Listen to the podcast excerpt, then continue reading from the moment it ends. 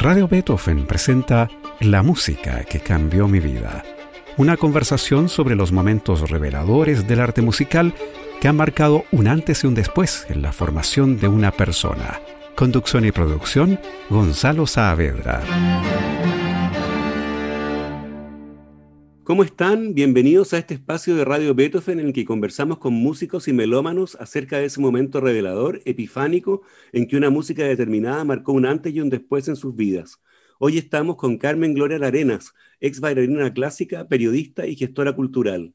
Carmen Gloria fue gerente general de la Corporación Cultural de Lo Barnechea, luego directora artística del Teatro del Lago de Frutillar y hoy es la directora general del Teatro Municipal de Santiago, la primera mujer en ocupar el cargo en los más de 160 años de historia de este escenario, que es el más importante de Chile.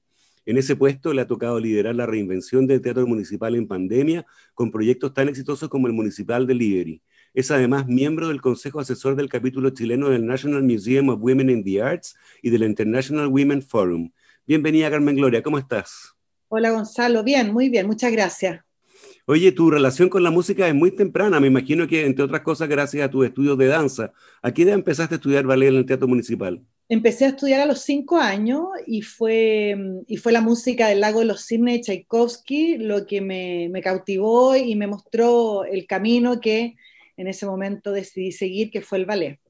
Y mi papá, y mi papá también, mi papá era un hombre que le gustaba mucho la música, eh, le gustaban sí compositores en esos años ya más contemporáneos considerados o, más de vanguardia, como Bela Bartok, Alban Berg.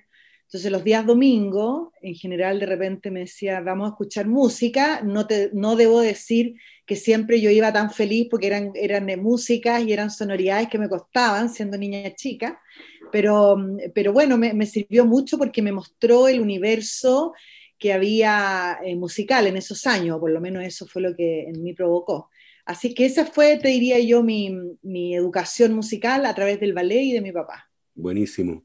Oye, y luego fuiste bailarina profesional por 10 años y llegaste a ser solista. ¿Qué rescata de esa etapa, me imagino que crucial en tu vida? Bueno, mira, el, cuando uno toma la carrera profesional, en este caso de danza, eh, como profesional, efectivamente, te, metes y te, formas parte de un micromundo que está bastante alejado de la realidad. Entonces mis recuerdos son fabulosos. Mi casa era 24/7 el Teatro Municipal de Santiago, fuera porque estábamos haciendo algún ballet de temporada o fuera porque nos tocaba en ese momento bailar en la ópera, que a mí me tocó mucho. Entonces era mi mundo, era mi universo, tengo los mejores recuerdos, por supuesto que siempre hay momentos difíciles también, que tienen que ver un poquito con la frustración eh, de lo que uno quiere o a donde uno quiere llegar y de repente las oportunidades que uno tiene, eso es normal, ¿no? Son, son compañías de ballet grandes, donde hay muchos bailarines y bueno, y los directores y los coreógrafos tienen sus gustos también. Así es que los mejores recuerdos me enseñó también eh, la tolerancia y la frustración en muchos sentidos, la práctica diaria del ballet es una práctica de mucha autoexigencia y mucha autocrítica, y eso prepara muy bien. Uno tiene como incorporado, yo me doy cuenta hoy día en, la vía laboral que no es artística necesariamente, me refiero a uno ejerciendo como artista, que uno hereda y que ayuda mucho en la vida, tener esa capacidad de recibir una crítica y rápidamente reaccionar en el sentido de incorporarla, analizarla, seguir adelante, mejorar. Y eso es algo que quedó en mí cientos de esos años y que agradezco siempre porque creo que me facilita en momentos difíciles seguir adelante. Oye, para este programa tú elegiste el concierto para violín y orquesta de Tchaikovsky y en la versión del ucraniano David Oistrakh. ¿Por qué? Tchaikovsky es un compositor que me gusta mucho, tiene que ver sin duda, creo yo, por, el, por, su importancia en el mundo del ballet y la danza. Antes de Tchaikovsky, la verdad que la música de ballet, Gonzalo, no te lo tengo que decir a ti porque tú eres un hombre muy sofisticado en materia musical. La música de obras de ballet antes de Tchaikovsky eran partituras, la verdad que bastante simples.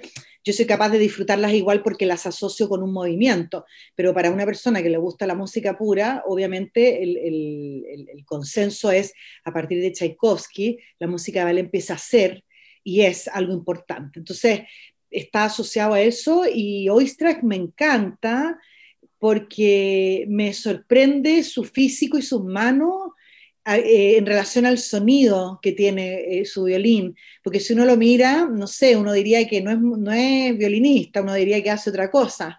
eh, uno podría decir que es tosco en alguna parte, ¿no? Y sin embargo, eh, a mí me pasa, o lo que, como yo escucho su interpretación, es que la encuentro como de una gran paz, la encuentro, no la encuentro parafernálica, que me gusta, sin embargo, es muy precisa y, y es de gran técnica también, pero encuentro que tiene un componente como de paz y de limpieza y de calidez su sonido que a mí me gusta mucho. Hay muchos otros violinistas que también son importantes, pero a mí él, en todo el repertorio que he escuchado, los CDs que compré en su momento y películas que logré ver de archivos rusos que se fueron liberando de a poco, soviéticos, perdón, em, entonces es un violinista que me gusta mucho, me gusta esa combinación de su físico en contraposición a, a las cualidades del sonido. ¿No? Muy bien. ¿Qué te parece que escuchemos entonces el comienzo de este concierto para violín de Piotr Ilyich Tchaikovsky, obra de 1878, en la versión de David Oistrakh y la Orquesta de Filadelfia dirigida por Eugene Normandy?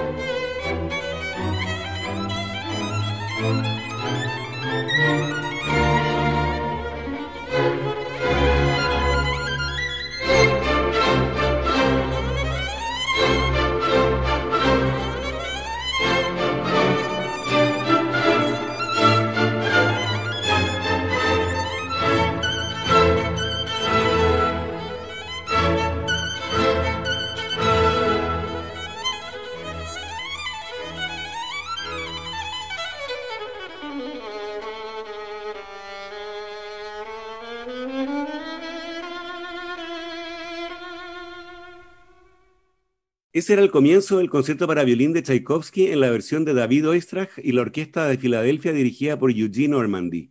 Estamos con Carmen Gloria Larenas, directora del Teatro Municipal, en La Música que Cambió Mi Vida en Radio Beethoven. Sigamos con tu selección, Carmen Gloria. La obra siguiente es el concierto para cello y orquesta de Sir Edward Elgar en la versión de la chelista británica Jacqueline Dupré, eh, que ella grabó en, a principios de los años 70 con la Orquesta de Filadelfia dirigida por su marido, el argentino Daniel Barenboim.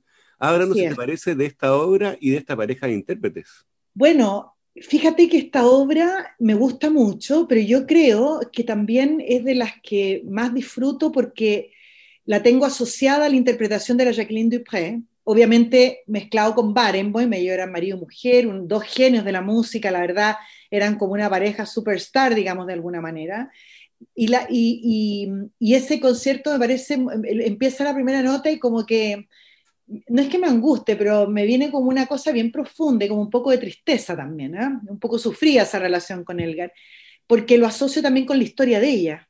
Una mm. mujer, una músico increíble, una mujer preciosa, con toda una carrera por delante que se enferma de, esta esclerosis múltiple y poco a poco empieza en el pic, o sea, ni siquiera en el, o sea, en el pic, pero podría haber seguido muchos años más, eh, se enferma y tiene que dejar la carrera de un día a otro. Entonces, esa historia y verla a ella en las imágenes tocar con esa pasión, siendo mujer, que también creo que, que para mí en alguna parte, lo veo hoy día, mujeres músicos sabemos que hay, pero pucha, siempre han estado bastante más relegadas en el podio, inexistentes, o en la composición, siempre con mucho menos exposición. Tal vez ha habido menos también, obviamente, pero entonces creo que esa combinación hace que me parezca que hay un dramatismo en el total entre la música, entre que sea ella, Jacqueline Dupré, dirigida por su marido, por Barenboim, eh, con ese futuro que lo espera ella terrible, que yo creo que, me hace, que hace que sea como una combinación que me mueve muy profundamente, no digo en la alegría, pero que me provoca muchos sentimientos. ¿Qué te parece que escuchemos entonces el sentido comienzo adagio moderato del concierto para cello y orquesta de Sir Edward Elgar, obra de 1919? Interpreta Jacqueline Dupré y la Orquesta de Filadelfia dirigida por Daniel Barenboim.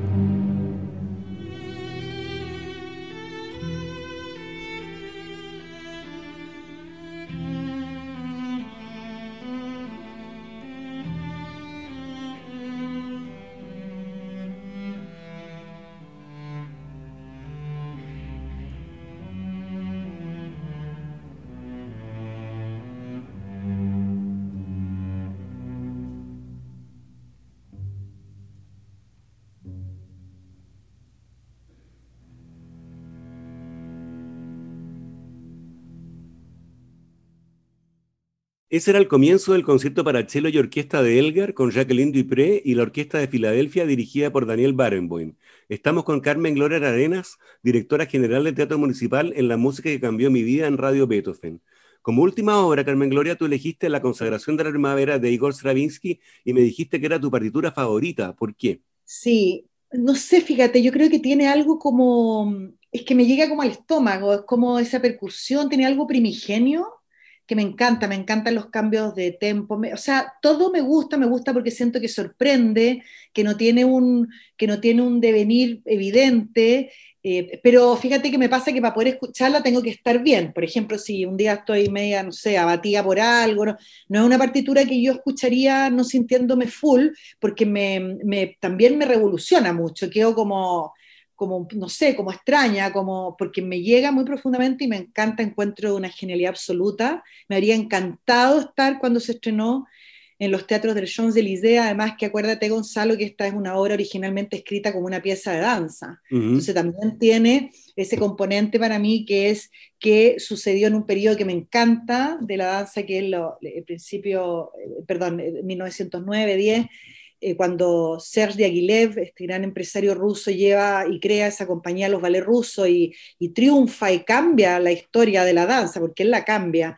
Em, con esa compañía en París, entonces también yo la asocio a ese periodo que me encanta mucho, del que leo mucho, y, y, me parece que Stravinsky un genio y creo que esa combinación que se dio con Nijinsky, más allá de que la coreografía parezca ser tan brillante o no, que a mí encuentro una genialidad igual, distinta.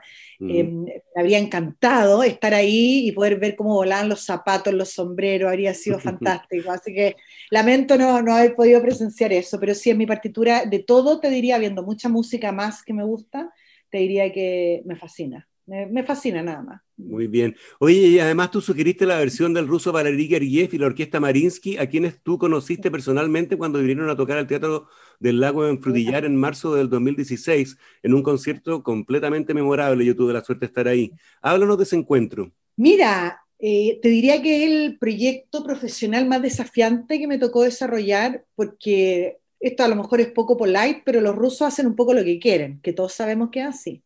Entonces, nunca, no querían firmar el contrato, un día llamaban y decían que venían, al otro decían que parece que la vio. Mira, hasta el último día fue un estrés total porque uno no sabía. Bueno, eh, junto con que el señor Gergiev tenía que llegar en el jet, en el, avión privado, porque, porque entre medio del concierto que dieron, por decirte algo, no sé qué parte, y venía a Chile, él iba a tocar a Brasil, a otro concierto, porque su vida es así, impactante, es impactante. O sea, diría, diría en inglés, insane, totalmente insano.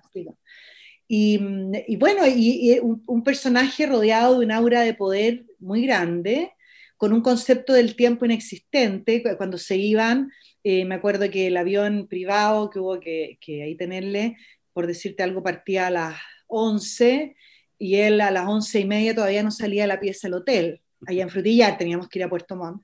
Entonces, pero, pero no salía no por, no, estaba, después salió, se quiso tomar un café, yo estábamos todos enfermos los nervios, porque, pucha, los aviones privados están por hora, bueno, en fin, toda esa miseria. Eh, con un concepto del tiempo raro, yo creo que no tiene concepto del tiempo, esa es mi, mi opinión. Como muy, como muy ahí, como muy de lo que siente probablemente, o lo hará para crear un mito alrededor de él, que también es posible. Y eh, mm. sí, eh, muy especial para conversar, no te diría que una persona de fácil aproximación para nada, eh, te diría que correcto, pero no una persona cálida como otras, otros músicos que me tocó también conocer y que son de primera línea. Y lo, bien, lo más impactante fue un ensayo que hubo ahí en el escenario, por supuesto, nuevamente, si el ensayo era a las 10, por supuesto a las 10 y media todavía nadie había aparecido, pero los músicos tú los veías muy relajados, nadie oye la hora, algunos en la platea ensayando, otros en el escenario, y de repente em, nosotros estábamos ahí en el escenario mirando que todo estuviera bien, y de repente, como en un momento se provoca como un silencio, y, y empezamos a ver cómo todos los músicos ya como unas hormiguitas empezaban a ponerse en sus puestos, pero no, no, sonó nada, no hubo un anuncio, nada. Y eh, estaba, eh, cuando ya estaban casi todos sentados, apareció él. Muy especial, era como que alguien, me imagino, atendrán su sistema, alguien de haber dicho el maestro viene, o se miraron, porque como te digo, no hubo, y él llegó, se sentó y, rapidísimo, eh, me llamó la atención lo poco que él espera para, atacar. Se sentó, atacó al tiro. Y en los conciertos fue lo mismo, ¿no? Como que no hace así, eso que miran y que... No, eh, se sienta, vamos, al tiro, no les da ni un segundo. Entonces, muy particular, me pareció. No, te puedo explicar cómo fue esa sinergia, pero fue muy increíble porque era una orquesta, todos se empezaron a agrupar y de repente él entró, pero tampoco sin hacer nada, ni se sentó, partió al tiro. Entonces, muy especial, nada de lo que uno ve en los demás, sinceramente, uno lo veía en él y toda una experiencia, el sonido de la orquesta, Gonzalo, tú estuviste ahí las cuerdas, no sé, fue la verdad que inolvidable. Ahora, eh, estos músicos, cuando están rodeados de tanto poder, eh, claro, yo creo que también deforma un poco la, aproximación que uno pueda tener con ellos. Entonces me tocó otra, de, otras áreas, pero no sé, Jonathan Knott, eh, magnífico, eh, eh, no sé, la Diana Damra o la Sonia Yoncheva, cantantes, ¿no? Sopranos que están en el pic de su carrera comiendo pizza ahí, o sea, nos tocaba a nosotros más bien ver a los artistas en esa dimensión que en esta otra dimensión tan críptica, pero fue una experiencia fantástica, muy estresante y valió la pena el concierto, como tú bien decías antes. Genial. Oye, te propongo que escuchemos los últimos tres números de la primera parte de la consagración de la primavera de Stravinsky, que son Cortejo del Sabio, Adoración de la Tierra y Danza de la Tierra. La versión es de la Orquesta Marinsky, dirigida por Valery Gergiev.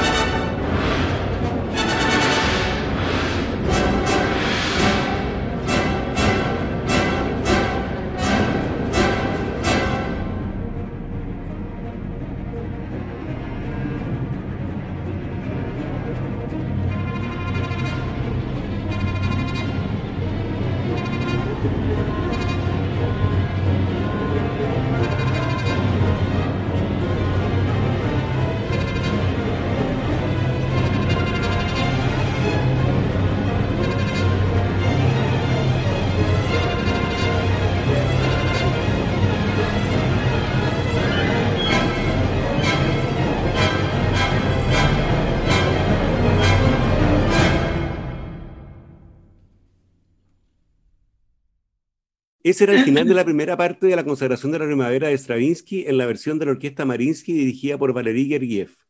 Llegamos así al final de este capítulo, la música que cambió mi vida. Eh, pero Carmen Gloria, ¿tú querías agregar algo sobre las mejores versiones de danza de esta obra?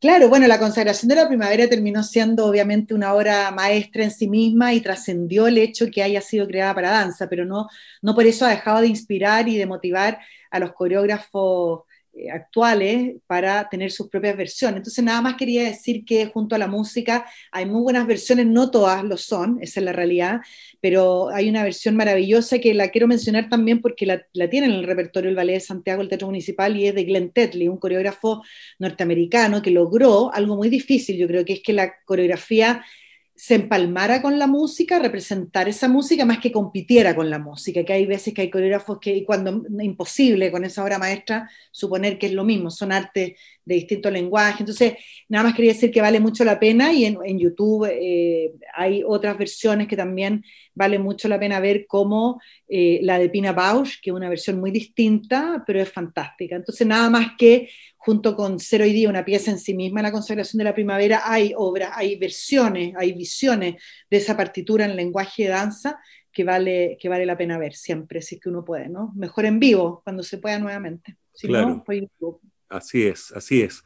Oye, Carmen Gloria, ha sido una conversación súper interesante. Te quiero agradecer especialmente eh, por estos minutos que nos has dedicado al, a este programa. Ah, con una selección de música y, unos comentarios tan interesantes. Muchas gracias a usted, felicitaciones, una alegría que la radio Beethoven esté ahí nuevamente, hace ya unos meses, ¿cierto? Pero así es que gracias por la invitación, Gonzalo, que tengas un excelente año. Gracias, gracias. Y a ustedes les agradecemos por la sintonía de hoy y los dejamos invitados a una nueva versión de la música que cambió mi vida el próximo domingo aquí en Radio Beethoven. Radio Beethoven presentó La música que cambió mi vida, una conversación sobre los momentos reveladores del arte musical que han marcado un antes y un después en la formación de una persona. Conducción y producción, Gonzalo Saavedra.